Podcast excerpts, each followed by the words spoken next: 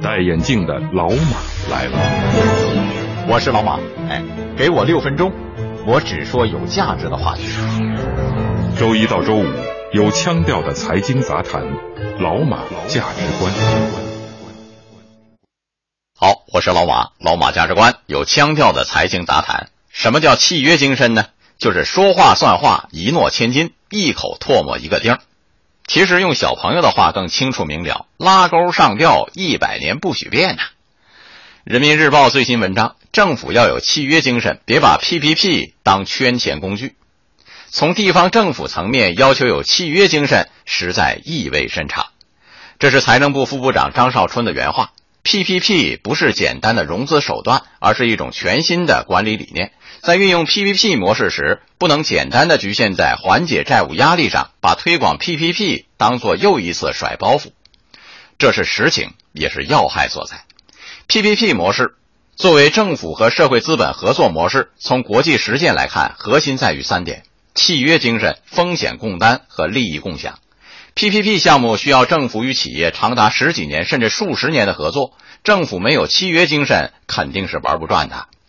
PPP 项目这样看来呢，就是以信用为纽带维系的政府与社会资本合作的利益共同体。这其实是一个很好的契机，一个建设社会信用体系的好机会。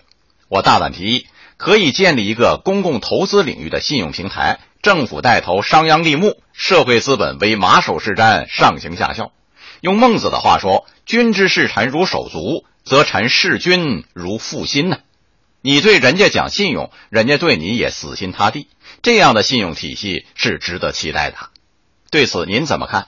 欢迎通过微信公众号“老马价值观”发表高见。我是老马，哎，给我六分钟，我只说有价值的话题。周一到周五有腔调的财经杂谈，老马价值观。欢迎继续收听《老马价值观》。接下来我要说到整个投资市场的契约精神。就在本月，深圳发生这样一件事儿：因为一套二手房，深圳龙岗万科金色半山的一套房产，买卖双方对峙上了。买卖双方三月底签合同，当时房屋市值三百五十万元。后来深圳楼市政策这一调整啊，这套房子涨了四百五十万元了。面对暴涨的房价，卖家开始耍赖，耍赖到肆无忌惮的程度。带着很多人又溜锁又撬门的，试图强行收回房子。他承认违约，但表示违约到底，直至收回。在面对镜头的时候，居然笑容满面。如此理直气壮的违约，真是一点基本的是非观都没有了。这只是防闹的一种，我们还知道一种防闹，在房价下降的时候要闹，在房子热销买不到房的时候也要闹。随便百度一下，到处都可以看到这种防闹。北京、上海、佛山、杭州、宁波、台州、柳州，几乎哪儿都有。拉横幅的有，围堵小区入口的有，打砸售楼处的也有。曾有媒体做过一份调查，发现这几年防闹啊，以投资客居多，同时防闹群体的组织化程度明显提高。这样的防闹不仅毁掉了合约，也毁掉了契约精神的。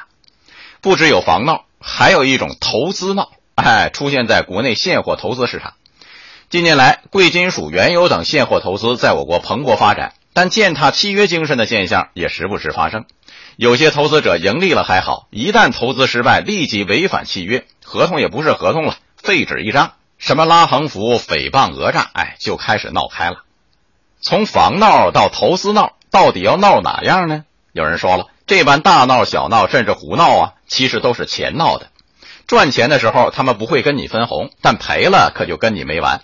商业规矩讲究的是白纸黑字，说话算话，赢了就满面春风，输了就满地打滚，一哭二闹三上吊，像什么样子呢？那不是商业投资，那是小孩子过家家。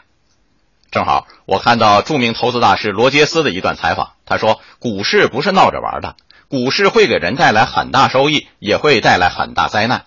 如果你还没有在这方面做好思想准备，不知道股市会给人带来不可挽回的灾难的话，就不要投身股市。”如果你看到别人炒股赚了很多钱，看到一些成功投资者的故事，可能会觉得这是一件很容易的事儿。但事实上，炒股并不容易。